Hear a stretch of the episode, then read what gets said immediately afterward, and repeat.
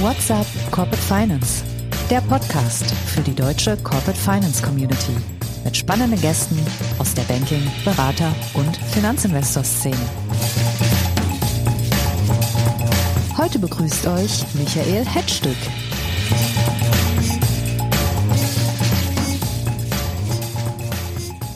Herzlich willkommen, liebe Freunde unseres Podcasts What's Up Corporate Finance. Ich bin Michael Hetzstück und ich gehe mit euch heute zusammen auf Bombenentschärfungsmission.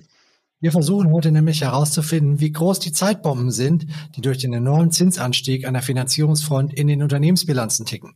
Die meisten Unternehmenskredite und PI-Finanzierungen sind variabel auf Basis des Euribor verzinst und in den letzten anderthalb Jahren ist dieser Referenzzins um über 400 Basispunkte hochgeschossen. Bald dürfte der Anstieg zu seinem Ende kommen, aber mit einem zeitnahen Wiederabsinken des Zinses rechnet spätestens seit den Aussagen der Notenbanker im September kaum noch jemand. Unser Scout bei der Beurteilung der Gefahr, die uns da droht, ist Lars Schulz, Debt Advisor aus dem Hause Hertha Co. Hallo Lars. Hallo. Lars, wie viel deiner Zeit verbringst du aktuell denn schon mit dem Entschärfen von Finanzierungsbomben? Teilweise hat man schon Finanzierungsbomben zu entschärfen. Die sind aber in der Regel nicht nur scharf aufgrund der Base-Rate-Steigerung, sondern da kommen andere Effekte auch hinzu. Konjunktur und Energiepreise und so weiter? Korrekt. Konjunktur, Energiepreise, äh, nachlassende Nachfrage äh, von Konsumenten.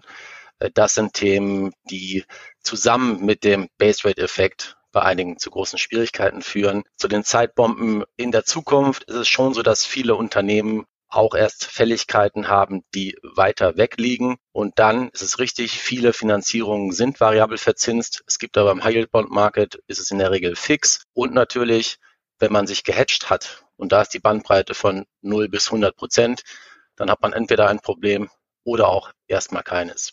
Eine ganze Menge Redebedarf. Ich würde sagen, wir konzentrieren uns heute mal auf das Thema äh, Umgang mit der Zinsexplosion, weil ich glaube, die operativen Sachen oder so sind wir beide nicht die Experten dafür. Sag doch mal aus deiner Praxis, wie stark hat sich denn eurer Ansicht nach die Zahl der Fälle von Unternehmen schon verbreitet, die jetzt echt zu kämpfen haben mit der Zinsexplosion? Also wenn man gehatcht ist, dann hat man im Moment damit kein Thema. Natürlich lässt es niemanden äh, völlig unberührt, wenn man nicht gehatcht ist und variabel verzinst ist, weil einfach mehr Zins zu zahlen ist, den man vorher nicht hatte, heißt weniger Cashflow. Das strahlt zum einen auf die Rentabilität aus, zum anderen muss man auch schauen bei zum Beispiel Neuprojekten, die ich sonst hätte finanzieren können und sich gelohnt hätten über einen hohen Anteil an Debtfinanzierung, ob das dann noch Sinn ergibt im gleichen Maße oder ob ich auch im Sinne von liquiden Mitteln zum Beispiel Eigenkapital hinzugeben muss, um die Finanzierung zu stemmen. Das Ausmaß des Problems sieht man ja bei manchen Finanzierungen. Also wenn ich jetzt zum Beispiel an Private Debt Kredite für Corporates denke, die sind ja meistens verzinst mit Euribor plus 900 oder 1000 Basispunkte. Dann gibt es da draußen jetzt schon Finanzierungen, die inzwischen mit 13, 14, 15 Prozent im Jahr verzinst werden, oder? Das ist korrekt. Die gibt es. Jetzt ist 900.000 Basispunkte natürlich am oberen Ende aus der alten Welt, was die Marge betrifft. Aber in der Tat gibt es viele Finanzierungen, die mit dem Base Rate Effekt zusammen deutlich über 10 Prozent gekommen sind, die beim Abschluss eher auf 650 Basispunkte oder 700 Basispunkte plus dann vielleicht ein Prozent gedacht waren gedanklich. Dadurch kann sich gerade beim Leverage schon ein signifikanter Effekt ergeben, der natürlich zum einen auf die Liquidität ausstrahlt aktuell und sich dann auch die Frage stellt, wie funktioniert das bei der Refi? Jetzt ist natürlich auch interessant, ähm, um das Ganze einordnen zu können, mal nach hinten zu schauen. Waren viele variabel verzinste Finanzierungen, sag mal, vor der Zinswende eigentlich schon beim Abschluss auf Kante genäht? Auf Kante genäht. Es gibt sicherlich hochgeleverte Transaktionen, also im LBO-Space, bei denen davon ausgegangen wurde, dass es ein relativ starkes Wachstum gibt, eine mindestens stabile Marge, so dass der Cashflow going forward steigt und die Zinsbelastung ähnlich bleibt. Jetzt kommen teilweise Effekte zusammen, dass das Wachstum in der Form sich nicht realisiert, die Marge eventuell auch ein bisschen leidet, weil man eine Weile braucht, die Preiseffekte weiterzugeben oder es gar nicht kann. Und wenn dann das zusammenkommt in kurzer Zeit, letztlich operativ geringerer Cashflow plus höhere Zinsbelastung, dann kann es da kurzzeitig schon zu Problemen kommen. Das ist jetzt bei Unternehmen, bei denen aber grundsätzlich der Case funktioniert, aber schwächer funktioniert. Dramatischer wird es dann, wenn sich die Entwicklungsunternehmens operativ strukturell längerfristig negativer aufstellt als gedacht, weil dann natürlich andere Lösungen gefunden werden müssen, weil am Ende des Horizonts sich dann die Frage stellt, wie zahle ich mein Debt zurück? Wie bekommt der Finanzierer sein Geld zurück? Wo wurde in der Vergangenheit denn aggressiver finanziert? Im Private Equity Umfeld oder bei Corporate Finanzierung? Also aggressiver, wenn man nach höherem Leverage fragt, natürlich klar im Private Equity Umfeld. Da ist das ja auch eine wichtige, wichtiger Werthebel, möglichst viel Debt, also sinnvoll Weise natürlich in Abwägung dessen, was das Unternehmen verkraften kann, aber schon mit möglichst viel Debt heißt bei gleichem Kaufpreis mit wenig Equities Unternehmen zu kaufen, um die Rendite aufs Eigenkapital zu maximieren. Entsprechend war auch durch die hohen Kaufpreise und die Verfügbarkeit von Debt Leverage ist teilweise recht hoch, gerade bei Unternehmen, die sehr starkes Wachstum, sehr hohe Cash Generation im Plan und in der Historie gezeigt haben, die sich dann going forward eventuell nicht ganz realisiert. Wenn du dann Leverage hattest von sechs Mal äh, bei einer Verzinsung, die eigentlich bei sieben Prozent war oder siebeneinhalb, jetzt hast du die Base Rate dazu von vier Prozent, dann macht das schon einen Unterschied in dem, was da an Cashzins jedes Quartal und übers Jahr insgesamt abfließt. Da versteht man, was du eingangs gesagt hast, dass es sehr stark darauf ankommt, ob gehatcht wurde oder nicht. Ihr habt einen relativ guten Markteinblick. Haben viele CFOs in der Niedrigzinsphase den Basiszins gehatcht oder waren das Ausnahmefälle? Es haben viele gehatcht. Ist ja auch eine Frage. Hedge ich zu 100 Prozent, zu 50 Prozent, zu 0 Prozent. Da gibt's alles. Es haben schon nicht weniger gemacht. Ich kann jetzt nicht sagen, wie der Anteil war, aber es ist schon so, dass auch eine signifikante Anzahl gehatcht ist tatsächlich. Aber genauso ist eine signifikante Anzahl ohne entsprechende Hedges ins Rennen gegangen. Es war auch so in der Historie, das Zinsumfeld war nun lange auf einem Nullniveau oder sogar drunter. Äh, das hieß, das Hedging war nicht so stark im Fokus. Dadurch ist es auch so gewesen, ganz früher war es eigentlich üblich, dass du eine Hedging-Verpflichtung hast, bis zu einem gewissen Grade vom Kreditgeber, der dir sagt, du musst 50 oder sogar 100 Prozent hedgen. Die ist dann über die Jahre immer weiter reduziert geworden, bis es irgendwann hieß, keine Hedging-Verpflichtung. Man darf natürlich trotzdem hedgen, aber die Verpflichtung fiel weg. Und deswegen war das dann nur in vielen Fällen Entscheidung des Kreditnehmers und je nachdem, wie er sich aufgestellt hat, wie die Erwartung war, hat das dann gemacht oder auch nicht. Und natürlich sind jene, die es gemacht haben, jetzt im Vorteil, wenn sie variabel verzinst finanziert haben sollten. Gibt es da gewisse Gemeinsamkeiten oder Tendenzen, ähm, die fast alle Unternehmen auszeichnen, die gehatcht haben? Gab es das zum Beispiel schwerpunktmäßig in einer besonderen Branche, wo das besonders stark oder wenig ausgeprägt war oder bei Transaktionsanlässen? Also ganz grundsätzlich würdest du eher bei Unternehmen hatchen, solltest du hatchen, die letztlich längerfristige Laufzeiten, Verträge haben. Beispiel im Automotive-Bereich ist eine sehr lange Reichweite von dem, was du an, an Preisen vereinbarst. Die Hypothese wäre sonst, wenn du jetzt eher kurzfristiges Geschäft hast, zum Beispiel verkaufst Möbel oder irgendetwas, was keinen sehr langen Vorlauf hat, würdest du denken, dass wenn die Inflation steigt, die Zinsen steigen, du dann auch deine eigenen Preise anziehen kannst und dadurch den Zinsanstiegseffekt kompensierst über die Performance. Deswegen gibt es da schon der Lehre nach einen Unterschied. Natürlich hängt es dann aber auch am individuellen Treasurer, am CFO, wie die da rangehen, ob sie das für eine sinnvolle Investition halten, Hedge zu machen oder auch nicht. Sind die meisten Hedges so ausgestaltet gewesen, dass diese Unternehmen, die das gemacht haben, jetzt bis auf weitere safe sind, also mit Blick auf die nächsten zwei, drei, vier Jahre vielleicht schon? Die, die gehatcht haben, haben in der Regel schon auf mehrere Jahre gehatcht. Ja. Also das ist schon, denn die haben, um günstig zu hatchen, musste man es ja frühzeitig machen. Und da war natürlich das Hauptziel, sich langfristig abzusichern. Man muss sich die Frage stellen, möchte ich eine Wette auf den Basiszins abschließen nach vorne oder will ich mich auf mein operatives Geschäft fokussieren? Wenn letzteres das Ziel ist, dann sollte man das Risiko wahrscheinlich eher rausnehmen. Aber natürlich in der Rückschau immer leichter gesagt als zu der Zeit, als das nicht so absehbar war, dass es in der Geschwindigkeit von 0 auf 400 Basispunkte geht in der Brace Rate. Dann reden wir doch jetzt mal über die spannendere der beiden Welten, nämlich über diejenigen Unternehmen, die das Hedging nicht gemacht haben und jetzt äh, voll exposed sind gegenüber den höheren Basiszinsen. Was kommt da auf uns zu, Lars? Erwartet ihr bei Hertha und Co., dass viele Finanzierungen kollabieren werden? Ich glaube, viele kollabieren würde ich so nicht sehen. Es wird vermehrt Themen geben, gibt es auch schon, die damit ein Problem haben. Es ist aber die Frage, wie groß ist mein Debt-Paket im Verhältnis zu meinem Cashflow? Ist der oder bin ich vielleicht sogar in der Lage, mein Cashflow meinetwegen mit einer leichten Verzögerung über Preissteigerungen dem neuen Umfeld anzupassen? Wenn ich den Inflationsanstieg weitergeben kann, dann ist es hinterher eher ein Thema für die Refi eventuell, aber selbst da auch abgeschwächt. Das Problem ist tatsächlich, wie ich eben schon erwähnte, wenn mehrere Themen zusammenkommen. Ich habe relativ hoch gelevert, ich hatte einen aggressiven Plan, der sich nicht realisiert und dann noch der Basefit-Effekt zusammen, dann wird es natürlich sehr eng.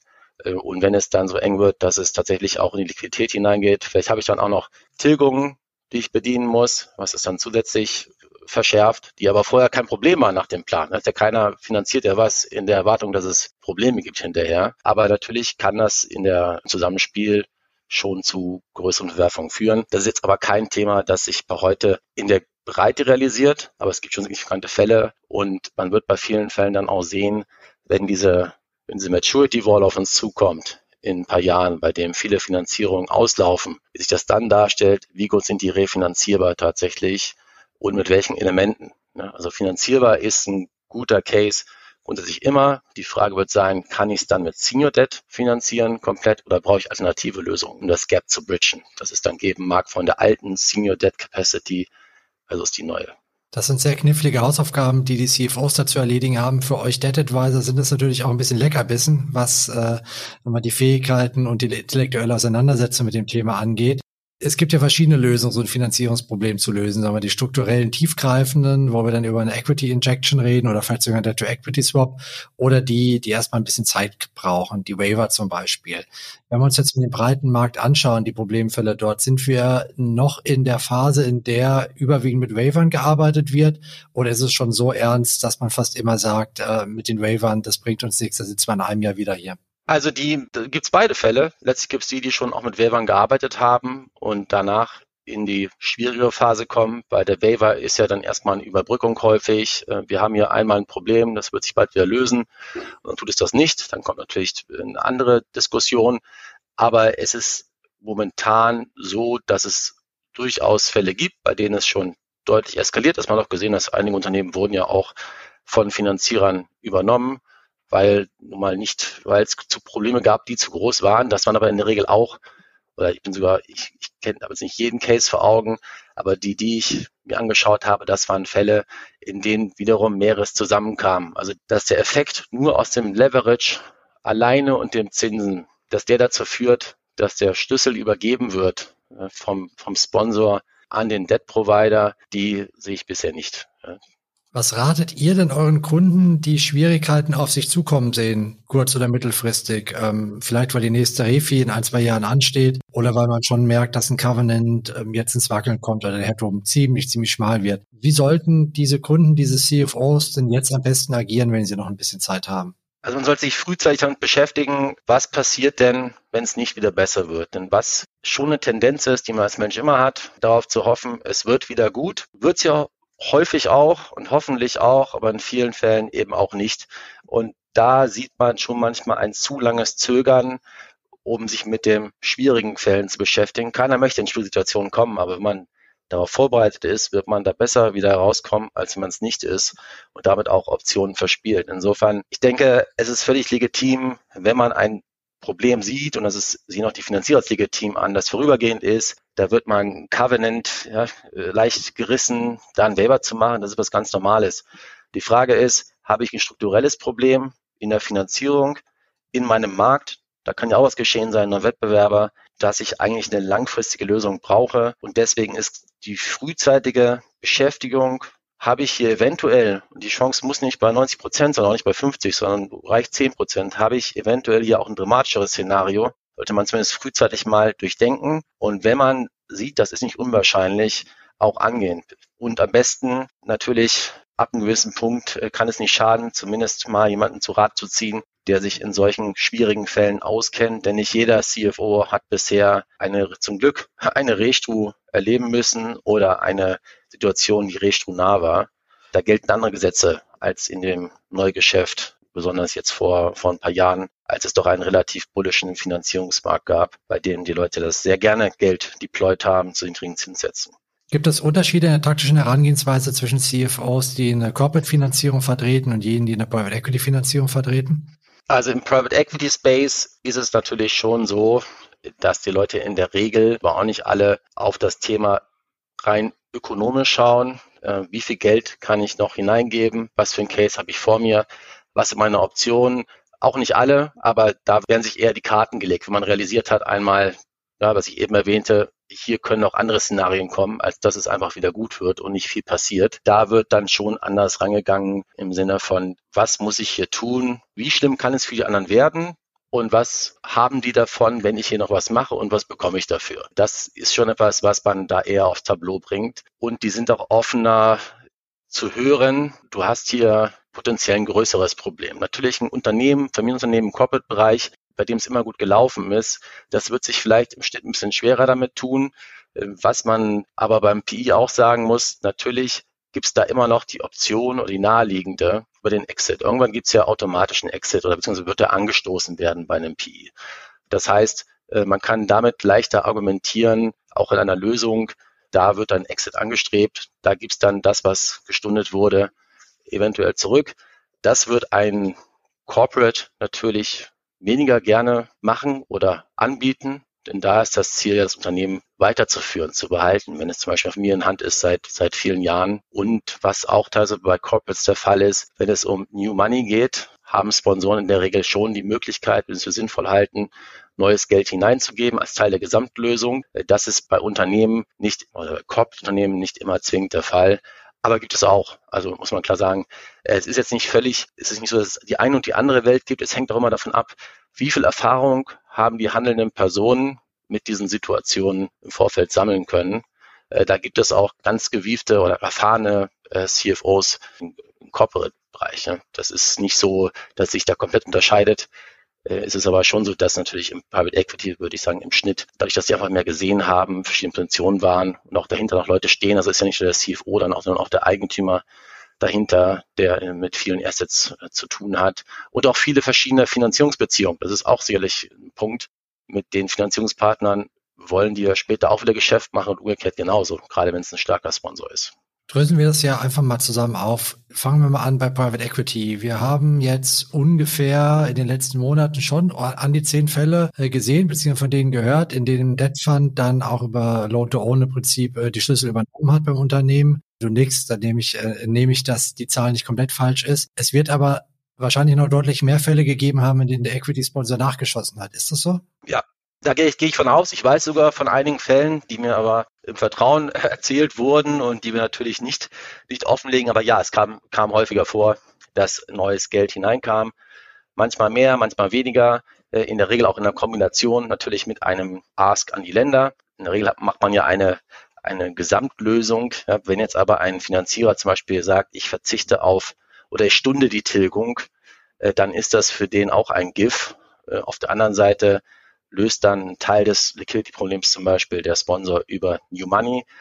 Machen supportive Sponsoren grundsätzlich auch, denn wenn der Case intakt ist, die haben ja da auch viel Equity drin. Es ist ja nicht so, dass die müssen ihr Asset ja auch protecten und dafür brauchen sie die Finanzierer und die Finanzierer brauchen in der Regel äh, auch den Sponsor, um den maximalen Wert wieder zu realisieren auf ihr Debt. Es gibt auch andere Fälle, ist dann auch ein Teil der Analyse, wenn man sich solche Situationen anschaut. Wer hat hier eigentlich welche Optionen? Wer hat hier eigentlich welche Recovery? Denn es kann so sein, dass der Sponsor mit New Money ein großes Problem löst. Dann kann natürlich mehr von den Finanzierern verlangen, als wenn die Finanzierer auf einem Sicherheitspaket sitzen, das sie verwerten können. Und damit eigentlich, es macht keiner gerne, kein, zumindest keine Finanzierer, mit denen wir arbeiten, übernehmen gerne die Company vom Eigentümer. Aber natürlich ist die Entscheidung davon abhängig, wo man steht oder wie viel ist man bereit selber zu geben, hängt von eigenen Positionen ab. Und wenn ich stark besichert bin mit super Immobilien in einem Unternehmen, die mir eine Recovery von 100 Prozent, ist jetzt unrealistisch bei einem normalen Betrieb, erlauben, aber als Beispiel, dann werde ich natürlich weniger Schmerz auf mich nehmen, als wenn ich weiß, ich habe hier ein Asset, das lebt eigentlich vom Personal. Ich habe hier keinerlei einzeln verwertbare Assets. Ich kann nur das Asset selber verwerten und da, da habe ich eigentlich auch nichts, was außerhalb dem, außerhalb der Marke, der Performance, die es zeigt, etwas wert ist. Äh, und natürlich muss man auch sehen, eine Insolvenz tatsächlich, oder dass nur bekannt wird, dass ein Unternehmen große Probleme hat, das kann auch Wert vernichten. Auch soweit, selbst wenn der Finanzierer sich entscheiden würde, ich trigger hier den Verkaufsprozess, wenn ich ein Unternehmen zum Beispiel in Anzahlung habe und ich weiß oder ich lese in der Bildzeitung, das hat Schwierigkeiten, dann werde ich mich wahrscheinlich hüten, zumindest als normaler Konsument, da weiter Anzahlungen hinzuschicken für zum Beispiel ja, ein, eine neue Kühlschrank oder was weiß ich, weil ich Sorge hätte, dass mein Geld danach weg ist. Muss gar nicht so sein, ja, aber dann gibt es so einen, einen negativen Stench auf die Marke und das wieder wegzubekommen ist sehr schwierig. Deswegen das sind auch Dinge, die man sich anschauen muss im Rahmen der, wer hat hier welche Position. Sind denn die äh, Kreditgeber, seien es Banken, seien es Private Debt Funds, im Moment zu Zugeständnissen bereit, wenn auch der Gesellschafter signalisiert, dass er bereit ist, da was zu machen? Ja, die sind zu Zugeständnissen bereit. Das ist in der Regel, solange der Sponsor supportive ist und es eine vernünftige Lösung gibt, sind die bereit, auch Zugeständnisse zu machen. Natürlich gibt es da Grenzen und das muss ausgewogen sein, aber grundsätzlich hab, erlebe ich viele Themen, die kooperativ sind. Das ändert sich auch mal. Das hängt aber auch immer davon ab, wie viel möchte man jeweils von den Finanzierern und wie sind eigentlich die Aussichten fürs Asset insgesamt. Das, das ist der Kernpunkt. Die Finanzierer möchten in der Regel Geld zurückbekommen. Ja, also ein Haircut ist natürlich nicht schön für den Finanzierer. Und die sind aber, wenn es eine Lösung gibt, bei der sie selber einen Beitrag leisten müssen, zum Beispiel Tilgungsstunden und der Sponsor auch supportive ist im Sinne von, ich gebe neues Geld hinein, sind die kooperativ. Denn das ist für die meisten ganz klar nicht der erklärte Geschäftszweck, Unternehmen zu finanzieren und die sofort zu übernehmen in Schwierigkeiten geraten. Das ist A, nicht gut für die Reputation und B, ist es ja auch so, dass der Sponsor das Unternehmen auch treibt, verbessert, managt.